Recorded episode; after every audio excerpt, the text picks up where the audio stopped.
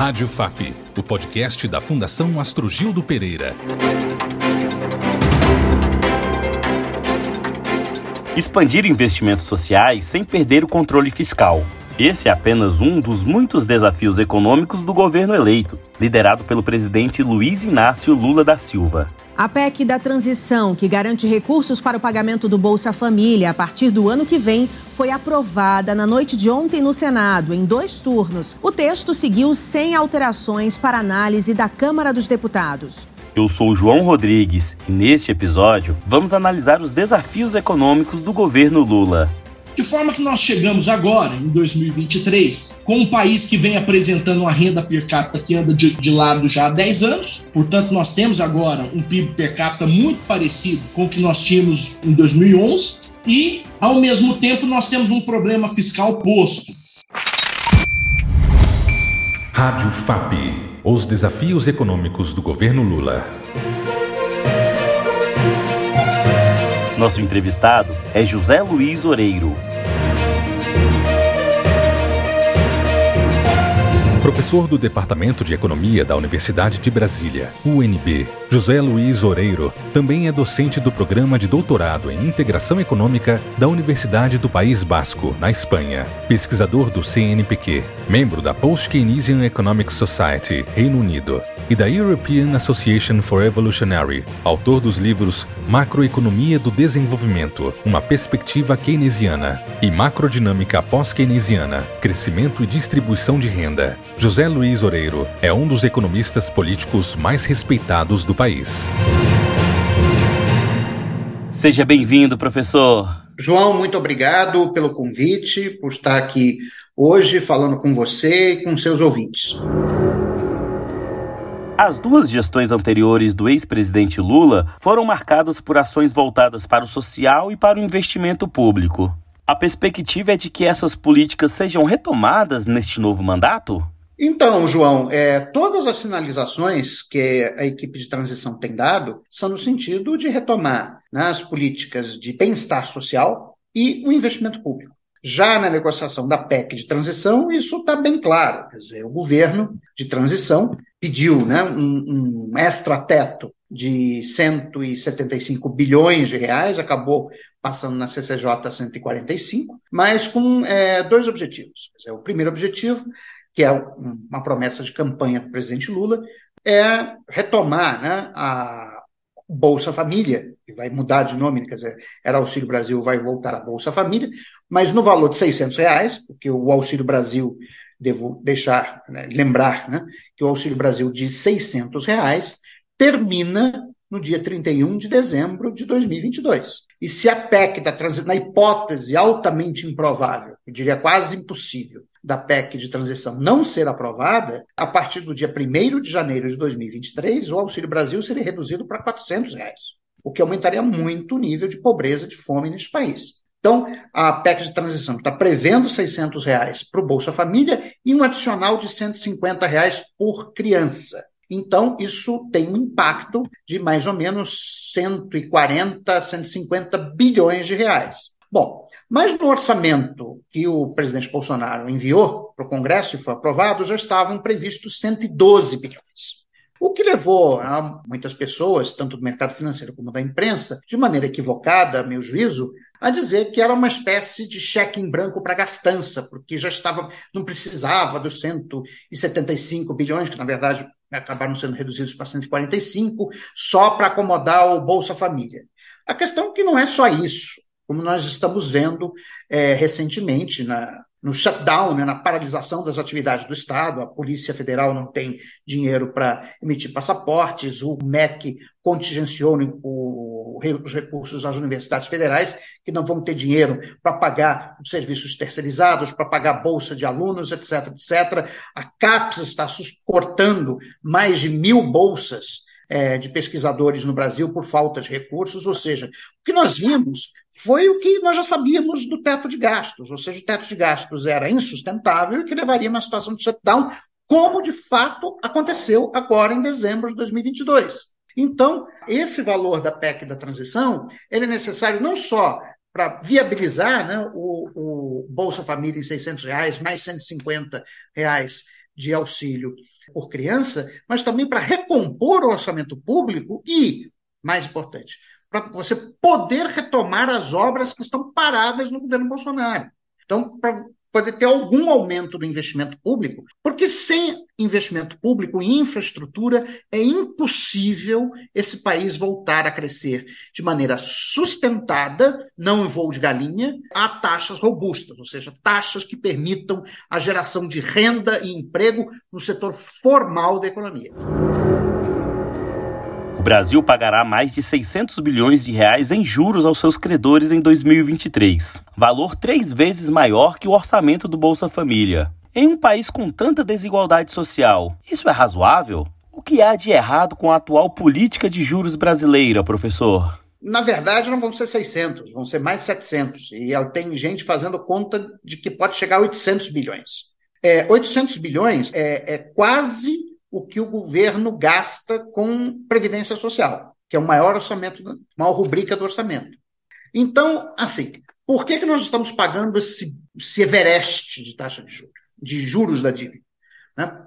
Bom, os economistas liberais vão dizer não, porque o Brasil está super endividado, foi até aquela carta né, do, do Armínio Fraga, do Malan e do Baixa para o presidente Lula, que teve a réplica organizada por mim, pelo Luiz Fernando, pelo Bresser, pelo Magalhães e pela Caninca, né, que nós fizemos uma resposta dizendo: olha, o problema não é superendividamento ou risco excessivo percebido pelos credores, né, porque o risco você mede é, a preços de mercado, por exemplo, pelo MBI Plus da JP Morgan.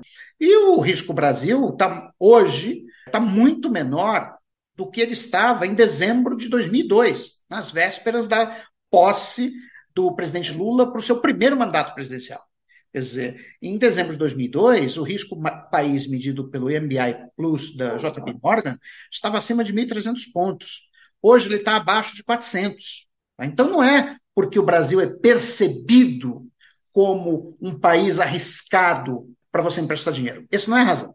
A razão está na nossa política monetária. Há vários anos, eu insisto nessa tese, há mais de 20 anos, que a taxa de juros no Brasil está sistematicamente acima do, valor, do seu valor razoável, do seu valor de equilíbrio. Qual seria o seu valor razoável, o valor de equilíbrio? É a taxa de juros internacional de referência mais o risco país.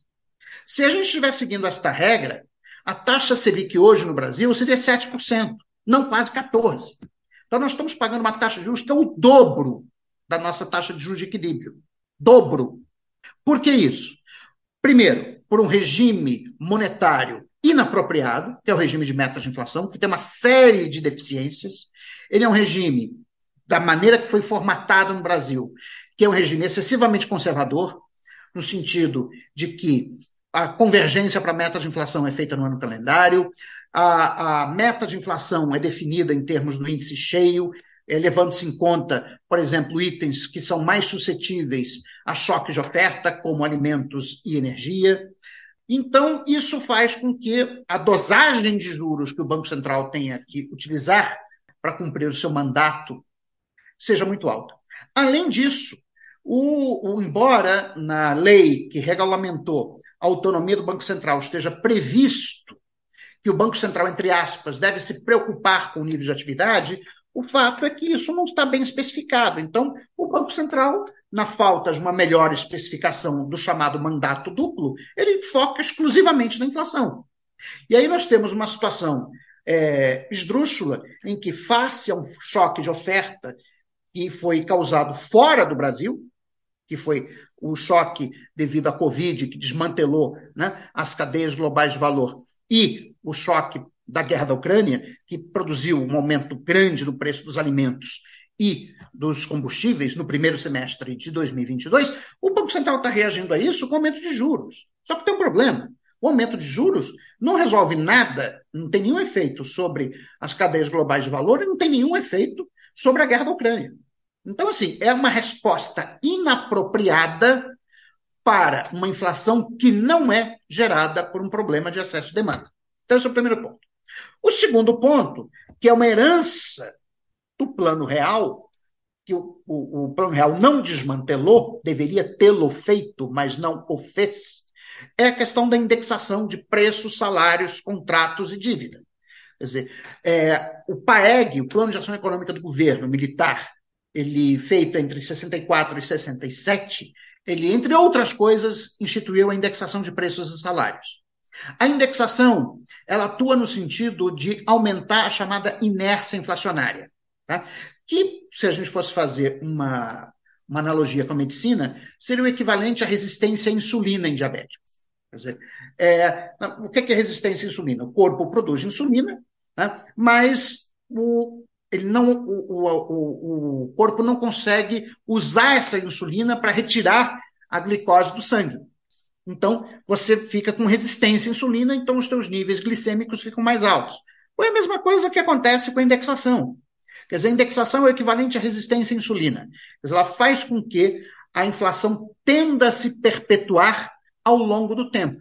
Então, para você romper com a resistência da inflação à queda, que é a inércia, né, você tem que usar doses cavalares de taxa de juros. Então, o que é que nós precisamos fazer? Nós eu já disse isso para o vice-presidente Geraldo Alckmin, uma conversa que tive com ele em São Paulo antes do segundo turno das eleições, de que o Brasil precisa de uma reforma monetária. Ou seja, nós precisamos terminar a estabilização inacabada do Plano Real e desindexar preços, salários, contratos e dívidas com prazo superior a um ano. Se nós fizermos isso, a reforma monetária, e se nós reformarmos o regime de metas de inflação no Brasil, nós vamos poder ter uma taxa de inflação mais baixa, mas também juros mais baixos. O senhor foi um crítico muito ativo de políticas econômicas adotadas pela atual gestão, que fracassou nas urnas. Quais os principais erros do governo Bolsonaro na economia? Bom, para começar com a escolha do ministro da Economia. o Paulo Guedes foi o pior ministro da Economia da história do Brasil. E aí eu estou é, voltando até Dona Maria I a Louca, na época que o Brasil ainda era colônia de Portugal. Quer dizer, eu nunca vi uma pessoa tão inepta para exercer o cargo de ministro da Economia como o Paulo Guedes. É uma pessoa que não sabe o que é o setor público, que tem uma visão ideológica atrasada, que é o liberalismo do Guedes é dos anos 70, e o Guedes, na verdade, foi uma pessoa que tentou, durante é, praticamente toda a sua vida madura, ser o ministro da Fazenda de algum governo. Ele primeiro quis é, trabalhar na equipe econômica do governo Fernando Henrique Cardoso, não deixaram. Depois ele tentou no governo do Lula, não deixaram. Tentou no governo da Dilma, não deixaram. No governo Temer, não deixaram. Aí apareceu o Bolsonaro que resolveu dar, transformar o Guedes no posto Ipiranga. E o Guedes centralizou todos, toda a discussão econômica é, em um único ministério, uma única pasta, é, de tal maneira que não houvesse nenhuma voz dissonante do Guedes na esplanada dos ministérios. Eu acho que esse foi o grande erro do, do Bolsonaro. Né?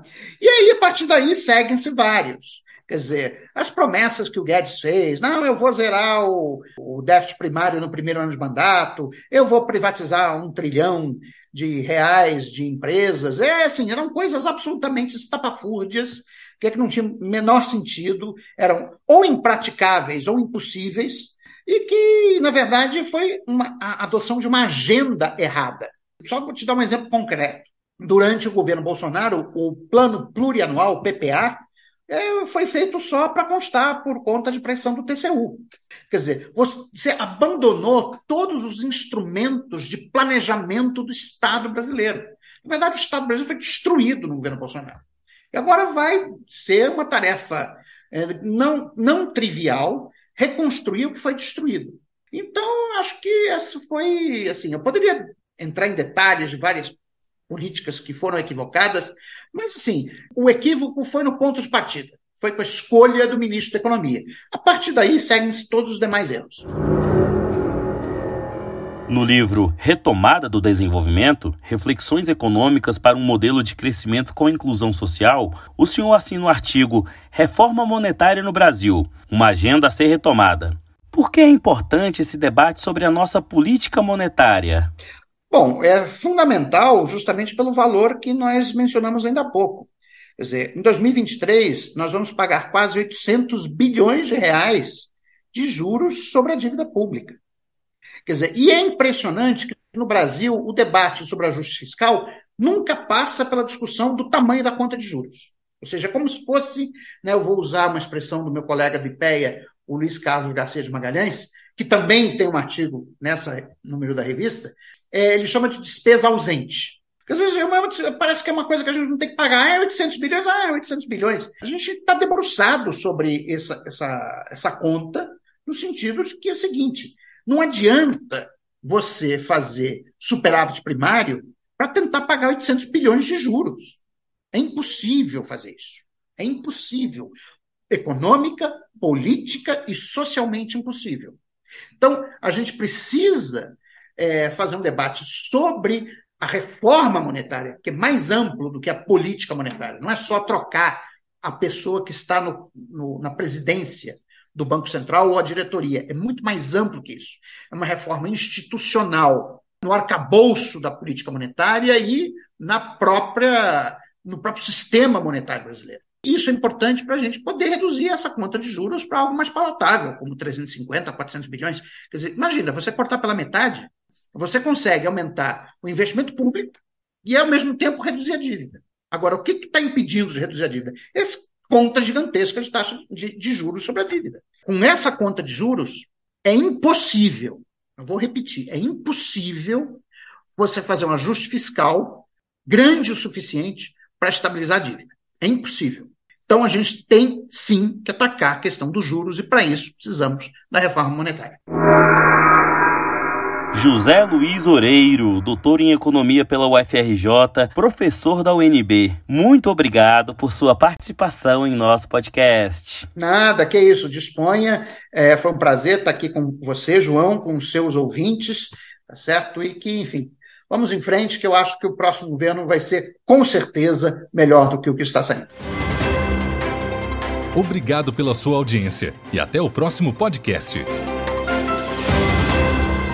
Saiba mais sobre a FAP em fundaçãoastrogildo.com.br.